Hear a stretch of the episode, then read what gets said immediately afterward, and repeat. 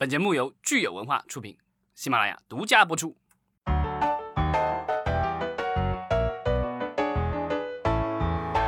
欢迎大家收听新一期的影视观察，我是老张。大家好，我是石溪，今天是五月二十六日，星期二。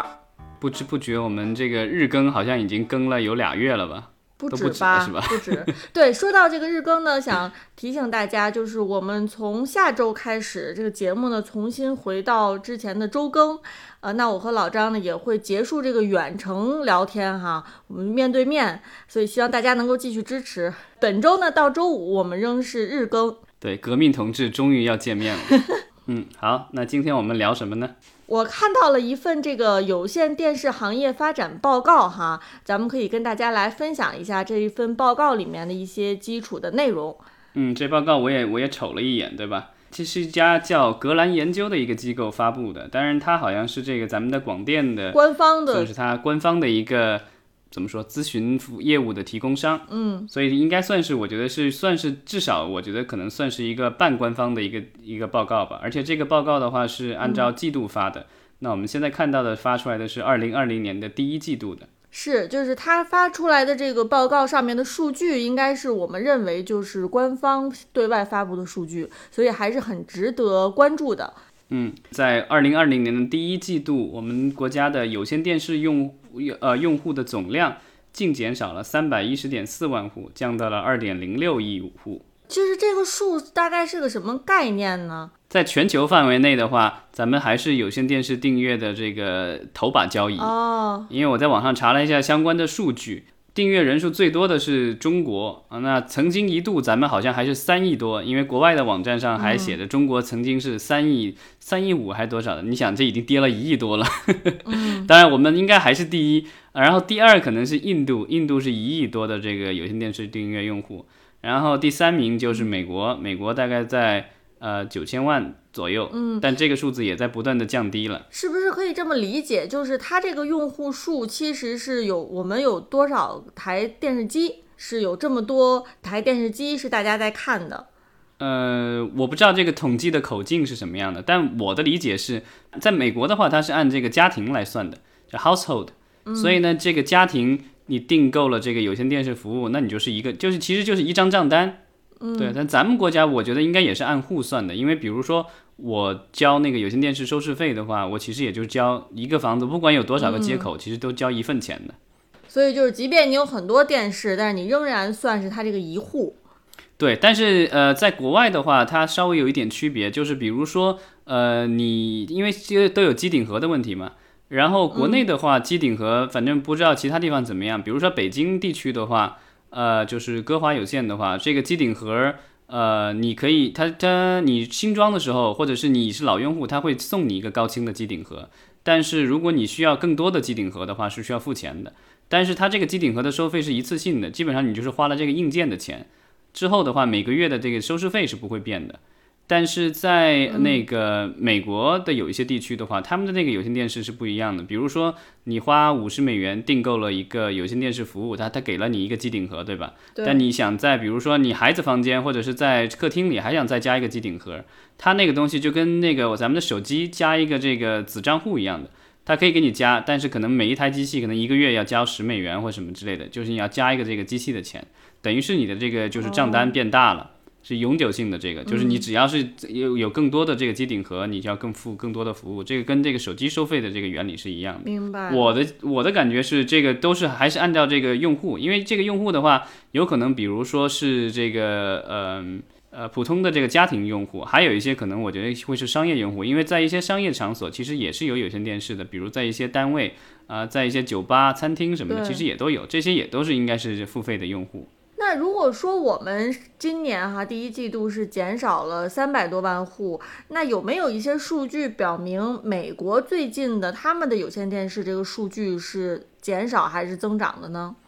呃，也是减少，而且我在网上看了一下，呃，我我能找到的是一八年他们掉了三百多万，然后一九年应该更多，然后二零年的话，目前来说还不知道，因为这个。疫情还在扩散当中，然后这一季度美国一季度这个有线电视具体是什么样的一个发展，目前好像还没有看到相关的权威数据。但是呃，对目前的情况来说的话，其实疫情来说反而是对电视台是有一个促进作用的，因为大家除了看这个流媒体的各种节目以外的话，其实也花了大量的时间去看电视。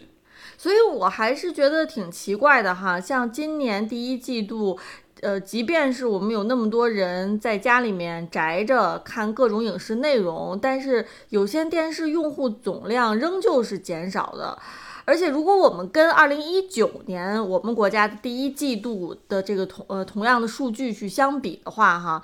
减少的这个程度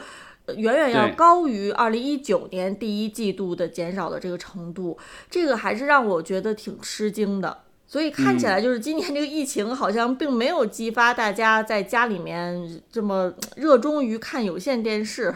嗯，但我觉得可能就是呃还在电视上用机顶盒，然后看这个就是我们的所谓的这个线性的电视，对吧？就是其实就直播电视的这个观众的话，其实是越来越少了。而且我觉得可能年龄上也是可能要偏大，因为现在的小孩儿。我觉得可能你给他一个大电视，他都不一定愿意了，他更愿意在手机、在平板上，就是手能够触得到的这个地方，啊，去观看各种东西，或者是玩游戏或什么的。所以现在，呃，我觉得这这个数据我不是很，就是它在下降的这个趋势，我觉得不是很惊讶，但只是说它的这个下降的速度其实还是很快的，因为和去年的一九年的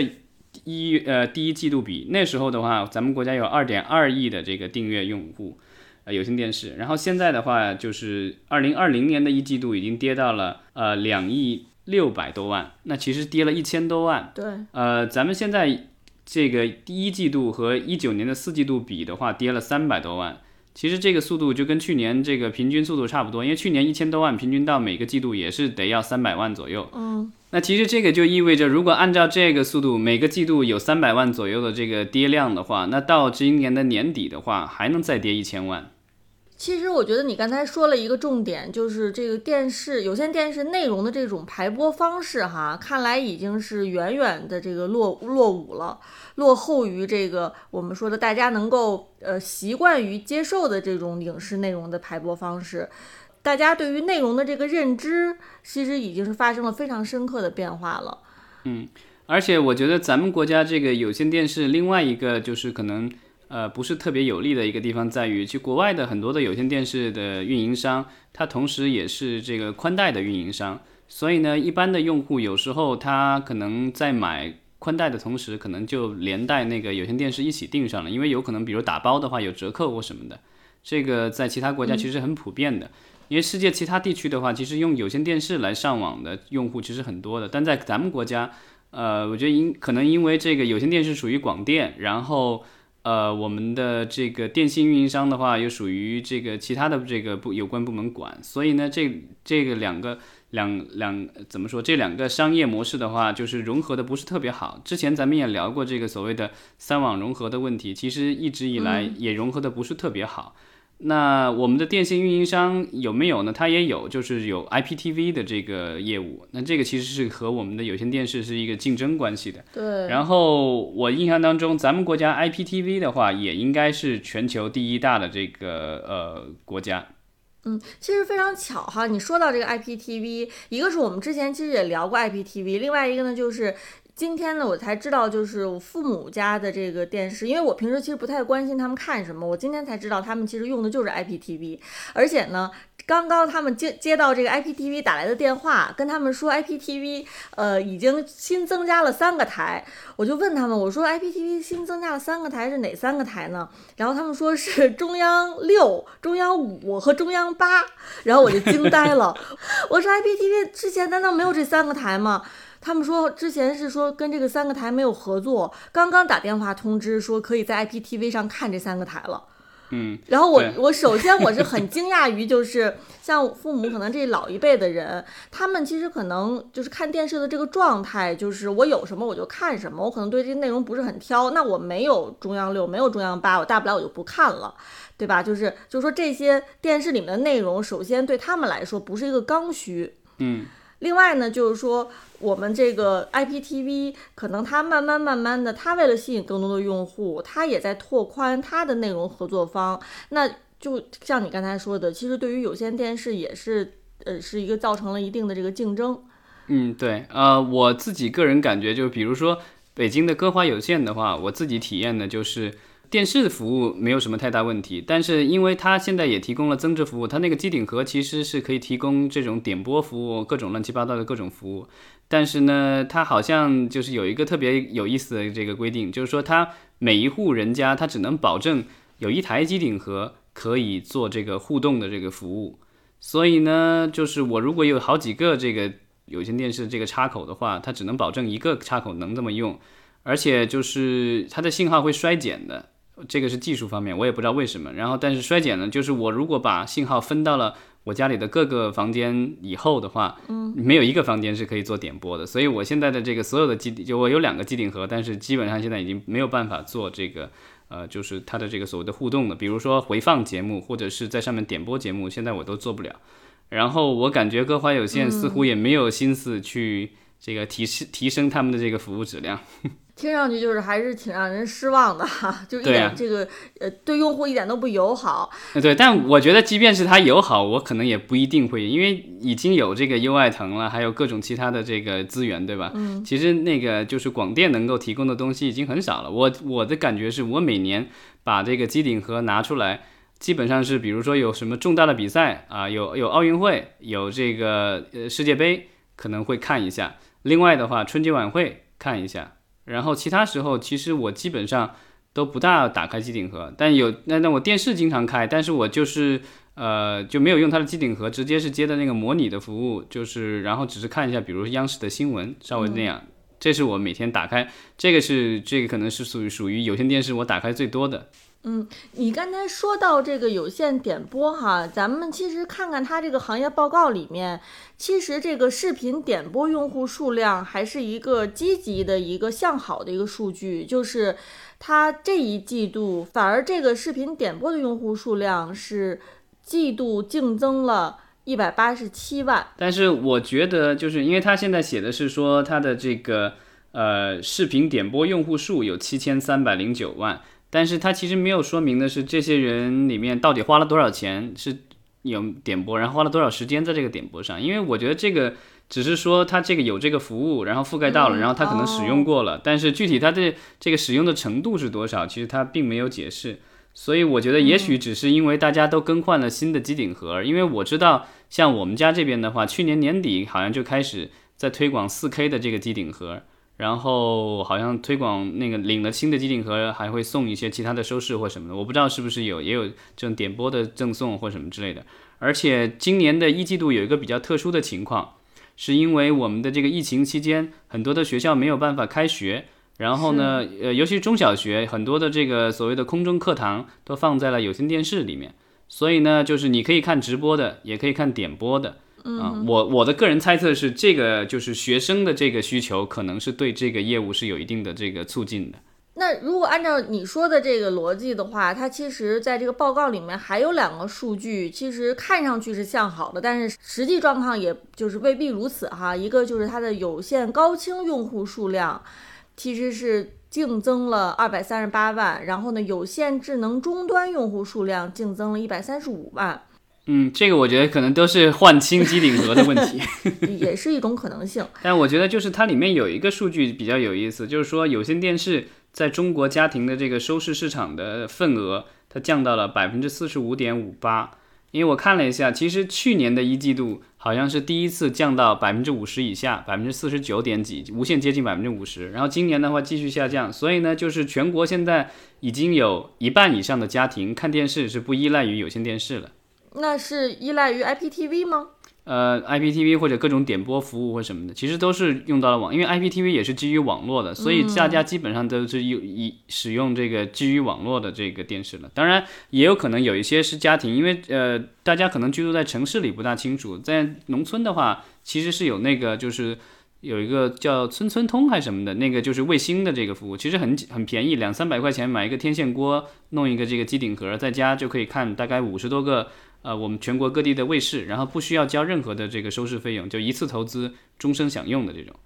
然后这些也是这个电视用户，对吧？当然还有一些可能是天线的，就正常的这个不是卫星天线，是正常天线接收电视的，但我不知道这部分有多少。我上一次这个用天线接收这个电视服务，好像还是在 在国外读书的时候。呃，国内的话，就是一般在城市地区的话就很难，因为如即便是有天线，我觉得好像信号也不大好。就是有些那个有车载的那个电视的话，大家如果体验过就知道，这个信号特别糟糕。所以按照我们今天看到这个行业报告哈，是不是可以设想，呃，未来可能三五年的时间，很有可能就是这个有线电视的这种技术就不再被大家所欢迎了，可能慢慢慢慢的就是就淡出大家的视野了。呃，我觉得在咱们国家的话，按照目前的发展趋势下去，我觉得可能不是很乐观。当然。呃，我也看了一下，就是其他地区的一些情况。那比如说，在其他的一些发展中国家，像印度啊，像非洲一些国家，其实它还是这个数字还在上升的。因为呃，当地的老百姓的话，很多人就跟咱们国家可能九十八九十年代一样，刚刚有电视，然后呢，对有线电视这个东西是一个刚需，他是他觉得这个东西挺好的。虽然他可能也也开始用上了手机或什么之类的，但他们的这个网络啊什么的可能没有其他国家那么发达，所以看电视还是一个不错的一个呃全家合家欢的一个娱乐方式。是的。那在拉丁美洲好像现在也是类似的情况，但是在呃主要的发达国家啊，还有像咱们国家的话，其实现在都是一个下降的趋势。然后在欧洲的话，好像是这个西欧国家。呃，都是属于在下降的趋势。然后在东欧的一些国家，就像一些前苏联的一些国家，我看它这个还是属于上升的。呃，看来这个跟经济发展的水平以及经济发展的阶段是有必然的联系的。就咱们国家的话，就属于有线电视呃开展的算是稍微晚一些，但是因为我们的这个网络的话，很快的赶上了呃全球的脚步，所以呢，这个就是我觉得这个咱们的下降的这个速度，感觉也是跟 跟上了全球的潮流。没错。呃，其实这个里面这个提到了，就是说有线电视，咱们国家有线电视也有宽带嘛，因为在不同地方可能叫不同的名字。北京就是歌华这个呃有线的这个宽带，然后在上海好像就要叫有线通什么的，其他地方都有。这里面提到了这个宽带的业务，呃，咱们国家的话就是广电的宽带业务是用户在负增长的，在一季度，然后净减少了五十点五十七点七万，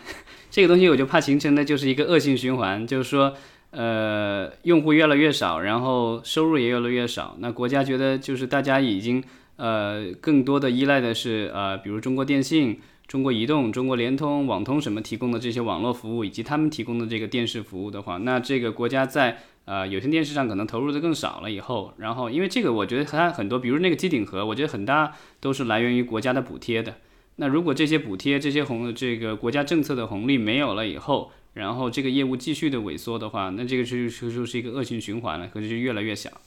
我觉得可能明年这个时候，说不定这个数据又让人大吃一惊，也说不定哈。可能发现说它的下降的速度远远超出我们的预期。对，而但是今年还有一个我觉得可能潜在对它不利的一个因素，因为呃电视的话，就是你有线电视的话，其实还取决于你就是有多少人对吧，搬新家或什么之类的。但是如果今年的这个房地产不景气，然后新家数量减少的话，可能对我们的这个有线电视的增长也会不利。然后现在其实也有一些数据说，因为疫情的影响，全球的这个电视的出货量也在下降。我不知道国内现在是不是也是同样的这个情况。那如果电视的出货量下降的话，我觉得可能也会有影响。是。而且今年就是对电视观众最有吸引力的这个奥运会也已经取消了，所以也推迟到明年了。所以其实这个一一切的感觉，周围的环境都对这个我们的传统电视感觉都是一种冲击，尤其是这种就是有线电视，因为有线电视你还要付钱嘛。如果你是天线的那个用户，其实无所谓，反正不用花钱，那反正放在那儿就是那儿。没错。嗯，好，那我们今天就聊的差不多了，呃，明天同一时间我们再接着聊。嗯，好，谢谢大家。